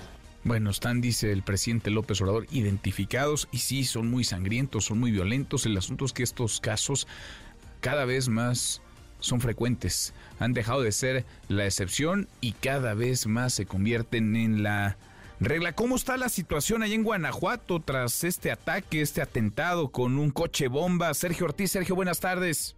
Manuel, ¿cómo estás? Buenas tardes, un gusto saludarte. Por supuesto, también a nuestro auditorio. Los operativos de los tres órdenes de gobierno continúan en los límites del estado de Guanajuato, con Querétaro, Michoacán, Jalisco y San Luis Potosí con la finalidad de dar con los responsables de hacer detonar el coche bomba en el municipio de Celaya la noche de este miércoles y que como ahora se sabe, bueno, pues uno de ellos perdió la vida. Enrique García Jaramillo, comandante de la zona militar número 16, dijo que este ataque es un reto y que ya se cuenta con pistas para la detención de los responsables. Aseguró que la detención está próxima. Sobre los otros nueve elementos lesionados, se sabe que se encuentran siendo atendidos en el Hospital Militar de Irapuato, pero según el último reporte médico, su estado de salud es estable. Fuentes cercanas a la investigación nos confirman que al menos seis de ellos ya fueron dados de alta. Celaya, con ocho asesinatos en el mes de junio de policías y 14 durante el presente año ocupa el primer lugar en el estado, números que empañan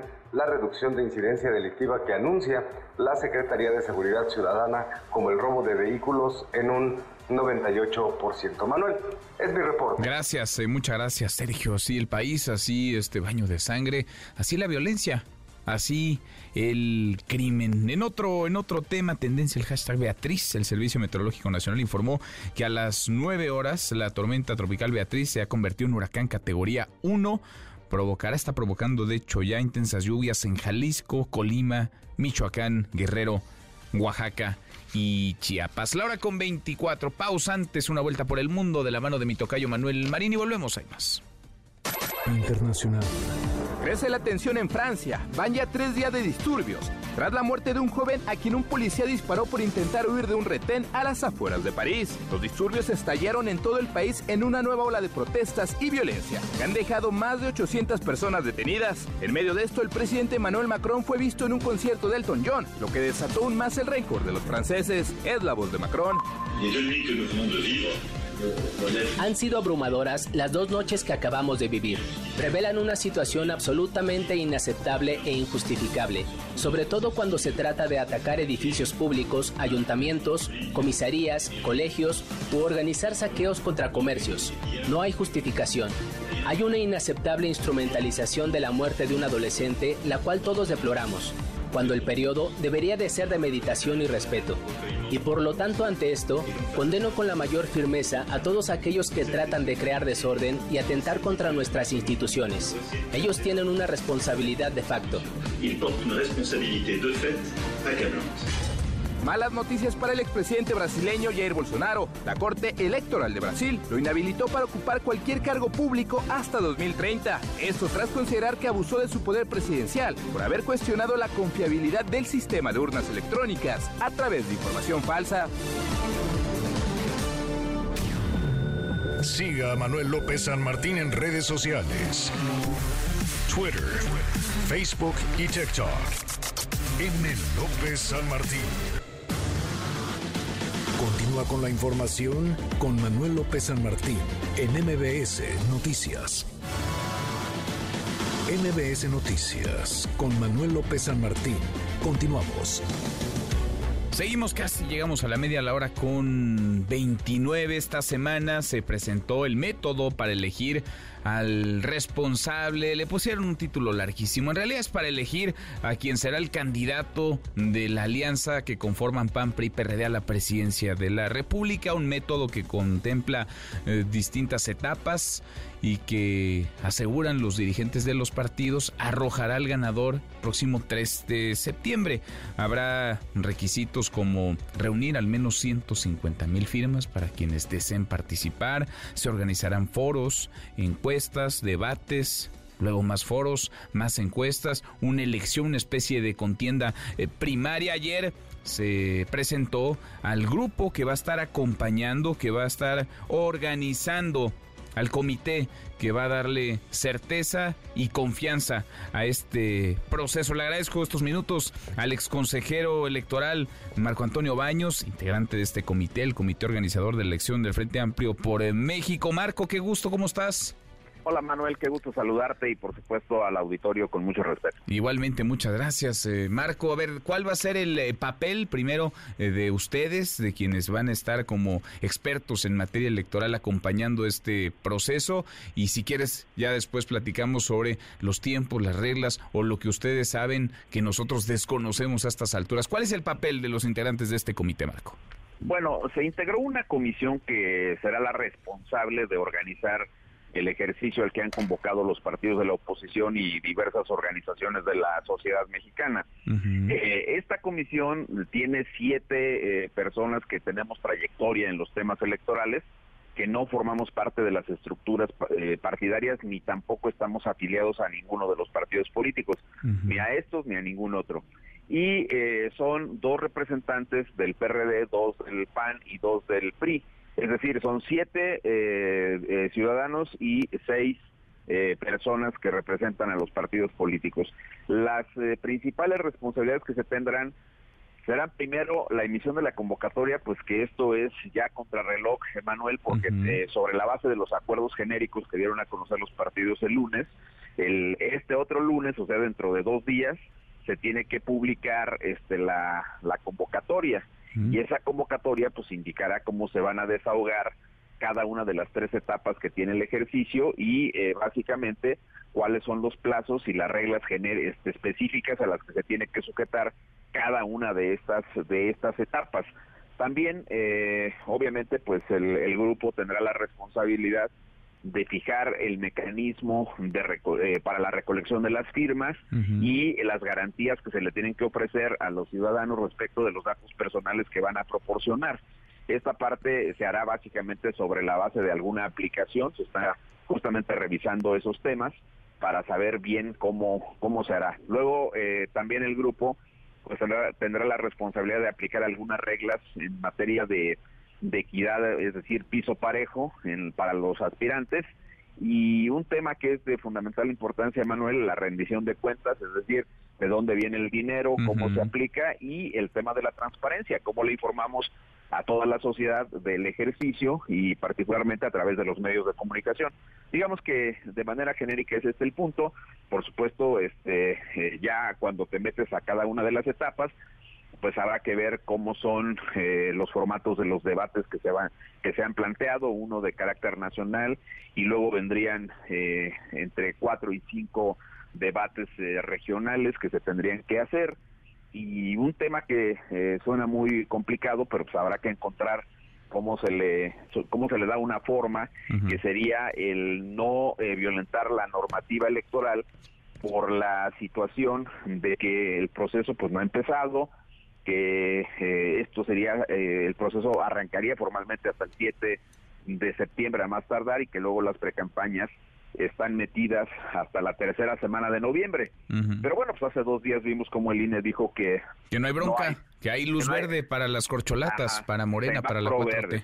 Sí, semáforo verde, no hay actos de precampaña, no hay precampañas, no, no son precandidatos y no son eh, eventos de proselitismo. Bueno, pues es una interpretación un poquito complicada, más que nada para la autoridad, pues porque al final de cuentas, pues es una especie de cancelación de la capacidad de arbitraje del INE, pero de cualquier manera, el, eh, el hecho de que eh, el INE pues haya eh, dictado este acuerdo, pues eso tendría que aplicarse por igual a todos, pero aquí de lo que se trata es de no violentar un ejercicio que en mi opinión tiene este diferencias muy importantes con relación al de Morena. Aquí hay una especie de comisión eh, integrada mayoritariamente con ciudadanos para conducir el procedimiento. Dos, eh, los partidos han decidido que por la vía de un frente eh, partidario previsto en la ley, en la Ley General de Partidos, que se registre ante el INE, pues se pueda también vincular al INE para que el INE haga la supervisión de la parte de los gastos y de una serie de reglas que tendrían que ver también con el propio ejercicio. Y el otro punto que es o los otros puntos que son muy eh, diferentes respecto del ejercicio de Morena, pues tiene que ver con el hecho de que aquí no hay recorridos, no hay todos estos despliegues que está teniendo cada una de las personas que aspiran por parte de, Morena, sino que, eh, digamos, la parte más eh, de mayor vinculación con la población es la recolección de firmas y luego serían básicamente debates y una especie de votación sobre la base de la integración de una lista de personas que previamente se registrarían para votar porque no se puede usar la lista nominal que maneja el Instituto Nacional Electoral dado que la ley impediría esa situación. Ahora, son un montón de, pasos en muy pocos días, Marco, porque estás hablando de, eh, primero, emitir ¿no? La, convocatoria, que comiencen las inscripciones, luego darles un plazo para que reúnan estas firmas, Después, revisar las mismas, me imagino, pues eh, verificar que no haya duplicidad, que no sean inventadas, eh, quién va a ser el garante de cuidar los datos eh, personales de los ciudadanos, si es que hay datos personales en estas firmas, no sé, quizá la credencial del lector. Después los foros, luego encuesta, luego otros foros, luego más encuestas, en medio los debates y después las primarias. Es, es mucha cosa en poco tiempo, Marco. Exactamente ocho semanas, eh, mi querido Manuel. Pero recuerda que en la realidad mexicana estos ejercicios pues siempre se logran hacer en, medio de, de, plazos o con plazos fatales, pues en otro contexto, pues nomás imagínate cuántos torneos van a jugar simultáneamente los equipos eh, del fútbol mexicano. Sé que estoy en otro terreno, pero pues ya te imaginarás, este, aquí son exactamente ocho semanas, sí, que lo... Pero es que ahí, ahí lo organizan, digamos, el torneo, la liga, pues se organiza cada año, ¿no? Y más o menos saben en qué estadio y cuántos son y con quién hablar y quién abre el estadio. pero acuérdate que ahora se van a aventar simultáneamente un torneo este, con los Estados Unidos, en fin, o por eso decía, son, son cuestiones de logística, aquí también son ocho semanas para un ejercicio donde... Inédito. Inédito, pero sí con, con digamos, con este, la posibilidad de que se pueda desahogar este, de esta manera. Yo creo que eh, a partir del lunes, cuando se dé a conocer la convocatoria, pues habrá posibilidades de poder poner este, reglas en claro y aclarar muchas de las dudas. Creo que una relación de preguntas que una de las aspirantes eh, publicó, pues también indica con toda claridad que todavía hay ciertas eh, dudas con la forma que se va a hacer el ejercicio y creo que una de las responsabilidades centrales que tendrá la comisión es ir aclarando estas cuestiones. Debo decirte que pues estamos a piedra y lodo de aquí hasta el lunes. No, ya me imagino.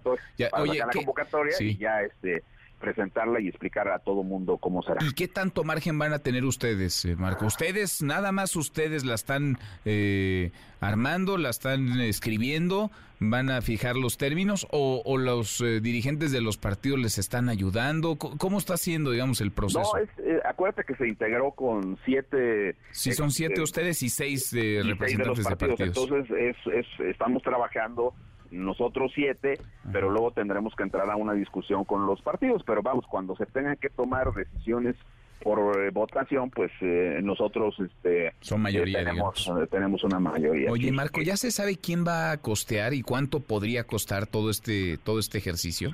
Todavía no se sabe bien cuánto costará, pero la idea es que por la vía del frente partidario los recursos pudieran salir del, eh, todavía te lo pongo así, podrían salir del de, eh, financiamiento público ordinario de los partidos. Mm, de acuerdo. Ahora, tú tienes, pues tú tienes muchos años eh, dedicándote a esto, trabajaste décadas en el Instituto Federal Electoral, tienes un nombre, un prestigio que cuidar y uno se pregunta, pues qué necesidad, Marco, ¿para qué meterte a, esto cuando hemos visto que hay ya aspirantes que han señalado, dejado entrever al menos que la contienda tiene muchos flancos débiles, que no se estaría respetando cierta legalidad o que no habría piso parejo, que no están claras las condiciones. ¿Para qué, ¿para qué meterte si estabas tú tan tranquilo? Bueno, no sé si estabas muy tranquilo, pero ¿para qué meterte a estas, Marco? No, no, lo, dices bien. Yo creo que esa es una gran pregunta la que, la que formulas. Pero mira, yo tengo una convicción en el sentido de que urge un proceso de democratización de la vida interna de los partidos, de eh, lograr que le, se haga este, viable una disposición constitucional que dice que deben ser entidades que permitan el acceso a los cargos públicos de la ciudadanía en general. Y también me convenció mucho la idea de que por primera vez en la historia de este país, pues una decisión tan trascendente, ya olvídate de los eufemismos y no ponte en la decisión final, que igual que Morena, pues se busca una candidatura presidencial, pero esto será en el momento procesal correspondiente, pero no encuentro eh, un ejemplo de cómo antes la ciudadanía haya influido de manera real en la eh, decisión de postular a una o a otra persona y esta parte creo que es digamos, uno de los principales motivos por, por los cuales decidí participar. Bueno, pues ahí está, Marco. Suerte, que, que les vaya bien a ustedes. y les va bien a ustedes, evidentemente, le irá bien. Olvidémonos de los partidos. Le irá bien a la, a la democracia, se enriquecerá el debate público y habrá nivel. Ojalá que haya un buen, un buen nivel en la Alianza Va por México, en la 4T, en Movimiento Ciudadano nos conviene, nos conviene a todos. Suerte, Marco, y vamos platicando en el camino. Claro que sí, Manuel. Muchísimas gracias y un saludo para todos y todos. gracias, gracias. Como siempre, el ex consejero electoral Marco Baños, ahora integrante de esta comisión, de este comité que va a organizar el proceso interno de la alianza PAN-PRI-PRD para elegir a su candidato a la presidencia. Deportes con Nicolás Romay en MBS Noticias. Querido Nico, qué gusto, qué gusto saludarte, ¿cómo estás? Muy bien, Manuel, ¿tú? Bien, ganó México, Nico. Ganó México, segundo partido de Jimmy Lozano. Desde que regresaste, fíjate, desde que volviste de tu año sabático, no ha perdido México. Era lo que habíamos quedado tú y yo, ¿no? Sí, y ha ganado y goleado, además 3-1, 4-0. Ahí va. Y, y gustado. Y gustado.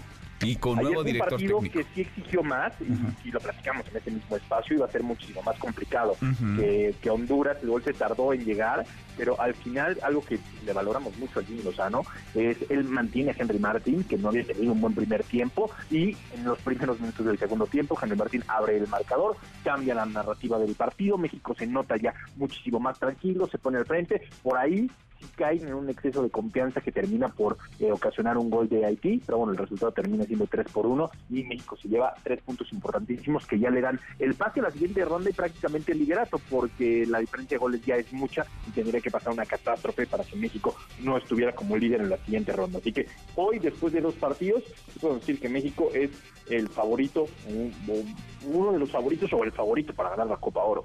Pues sí, pues sí qué diferentes, ¿no? Se ven las cosas. Si observamos por el retrovisor cómo se veía México, cómo jugaba México, quién dirigía México hace 15 días, Nico. Sí, de acuerdo, han cambiado muchas cosas y eso hace que el día de, hoy México por lo menos esté ganando partidos. Ojo, eh, falta cambiar muchísimas cosas y estructurar muchas otras y va a ser un momento de, de cambio para bien, ¿no? Pero los resultados siempre va a ser mejor corregir ganando que corregir perdiendo o con ese tipo de presiones. Totalmente. Oye, a propósito de fútbol, regresa a nuestra liga, la Liga MX. Nuestra mal querida, ¿no? Sí, sí, sí. Bien querida, bien querida. Bien querida, bien querida. Bien, querida, de lejecitos, pero bien querida. América contra Juárez hoy, Mazatlán contra Pachuca, Tijuana contra, contra Pumas, el día de hoy esos partidos que, tenemos. Mañana sábado Atlético San Luis contra Rayados, Tigres contra Puebla, Atlas contra Cruz Azul. Eh, a ver, es la, primera jornada apenas de, del fútbol mexicano. Está arrancando, este, ahora sí que eh, una liga después de, un mes, una liga que también entendemos que se va a detener por la League Cup, ¿no? Que también digo es, importante eh, dimensionarlo porque no va a ser para nada para nada sencillo. El, el lunes tenemos León contra Chivas, muy buen partido de, fútbol. Así que la Liga Mexicana en su primera jornada. Bueno, pues que haya, que haya suerte ahora dos por uno, ¿no? Son dos torneos, dos torneos por el mismo precio, Nico. Bueno, por verlo de, una manera pues sí, positiva, ¿no? Pues Entendiendo perfecto que la League Cup habrá que ver cómo, cómo se va desarrollando, ¿no? El Nexa juega el domingo, ¿eh? Manuel contra ah. Toluca. Ah, muy bien. Bueno, pues suerte a mi Necaxa. A ver si ya, a ver si ya ganan, aunque sea uno en todo el torneo. Oye, quien, quien la está pasando mal, se le ha complicado las últimas fechas en la Fórmula 1 es al Checo, al Checo Pérez, Nico. Muchísimo, y la verdad es que fue muy complicado lo que vivió Sergio el Checo Pérez. Eh, termina, tenía un muy buen tiempo en la cual y número dos, muy buen tiempo, incluso milésimas de segundo eh, detrás de Verstappen, pero se salió de los límites de, de la pista y le eliminaron el tiempo. Y Checo Pérez va a salir desde el puesto número 15 eh, el día de el día domingo porque es una es el formato de sprint race que mañana hay la carrera sprint y el domingo la carrera en donde el Checo saldrá desde el puesto número 15 así complicado evidentemente. Pues sí. Difícil difícil. Ojalá ya salga de esta mala racha. Nico en un ratito más los escuchamos. Los esperamos eh, Manuel Claro por MBS Radio. Platicaremos de todo esto mucho más Abrazo grande, Nico. Abrazo, Manuel. Nicolás Roma. Y pausa, cuarto para la hora. Volvemos, hay más.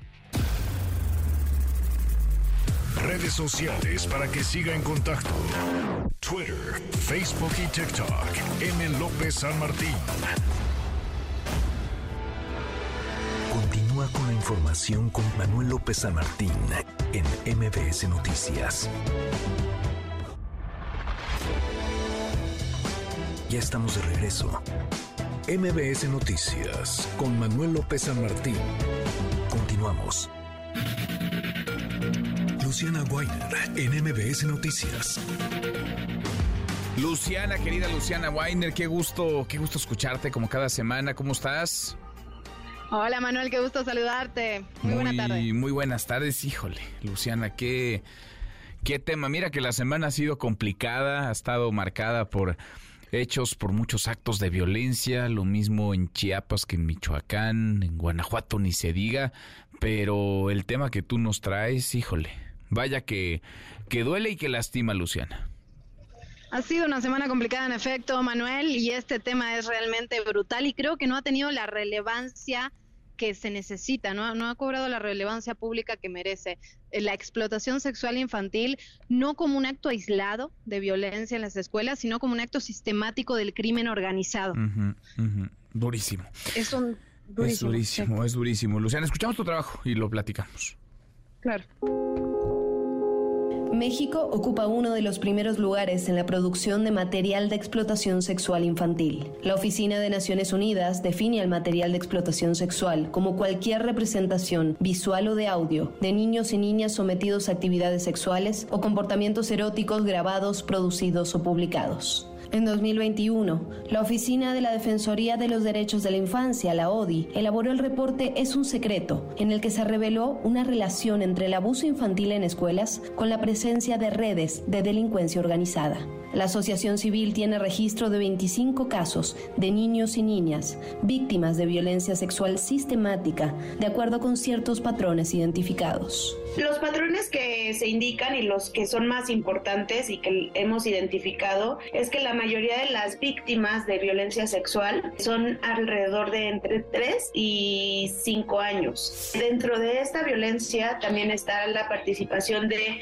múltiples personas agresoras, es decir, no es un agresor y una víctima como tal, sino que dentro de todo este sistema existen agresores que incluso están este dentro de esta red y que participan en la comisión de estos delitos, ¿no? No, algunos hacen violencia física, otros violencia sexual, otros solo comparten información, entonces es una red de, de agresores para realizar esta, este tipo de violencia. Dos años después, la ODI volvió hacer un análisis detallado de la situación en el nuevo informe, ya no es un secreto, se revela que las condiciones no solo no han mejorado, sino que van en aumento. Nuevos patrones y detalles salen a la luz. Dentro de este abuso se ha señalado que hay uso de cámaras, también que los niños son sacados de las escuelas para realizar este tipo de agresiones, también puede haber indicios de sedación y hay personal, lo que te comentaba, escolar que facilita y encubre este tipo de abusos cometidos dentro de las instalaciones de las escuelas. Una de las formas en las que existen estas agresiones son a, través de rituales, escenificaciones y disfrazos. Y esto nos, nos ha llevado en esta investigación a identificar material de explotación sexual infantil, ¿no? que es conocida como pornografía infantil. Entre los hallazgos de la ODI está que de 35 siete casos que fueron identificados con posibles coincidencias en patrones para el reporte, solo fue posible conocer mayor detalle de lo referido por las víctimas en 18 escuelas. En 17 se denunciaron actos de encubrimiento. En 16 se reportaron a múltiples adultos presentes durante el abuso. En 13 se agredió a las víctimas en grupo y en 4 se narra el uso de disfraces durante este abuso. Creemos que existen varias redes de delincuencia organizada que están trabajando de, esta misma manera y que existen patrones muy específicos que nos dan a entender que no es nada más de manera aislada, sino es un es algo que está bien configurado. La ODI ha pedido a las autoridades e instituciones educativas que adapten sus protocolos de respuesta a casos de violencia sexual de acuerdo con los estándares internacionales. Además, creó el sitio web protegeles.mx, que proporciona información sobre la prevención de la violencia sexual en las escuelas, incluyendo recursos específicos para docentes y familias. En el sitio web hay un formulario exclusivo para dar seguimiento a casos de posible explotación sexual en escuelas de educación básica en México. Con esto, la ODI podría brindar orientación y canalización a las víctimas. Yo soy Luciana Weiner y esto es Código MBS. Qué, qué, duro, Luciana, porque como dices, hay más allá de casos aislados, hay eh, una constante y hay en la gran mayoría de las ocasiones eh, impunidad porque no hay protocolos, porque no hay castigos, porque a veces ni se les cree a las niñas, a los niños, porque a veces se le cobija también al agresor. En efecto, y además de eso hay encubrimiento. En 17 de los 35 casos se ha encontrado que personal de la misma escuela encubre a estos agresores o es parte de estos mismos agresores. Además hay otro punto que la ODI hace hincapié y creo que todos deberíamos, que tiene que ver con la Secretaría de Educación Pública, que no atiende estos casos y cuando llegan a la Fiscalía las investigaciones se hacen de manera aislada, niño por niño, niña por niña, en lugar de ver cómo está operando el patrón, la red. Claro. Claro, claro. No sé si quiera si haya protocolos, Luciana, en, la propia Secretaría, si sepan cómo, cómo actuar, eh, ante quién actuar, eh, qué medidas tomar, no solamente para con los maestros, maestras, con el personal administrativo, con las niñas y los niños, con los padres de las niñas y los niños. Pues en efecto, y justamente la ODI lo que quiere hacer es trabajar en conjunto con las autoridades para mejorar estos protocolos, para hacerlos eficientes y para que sean realmente algo que funcione adentro de las escuelas.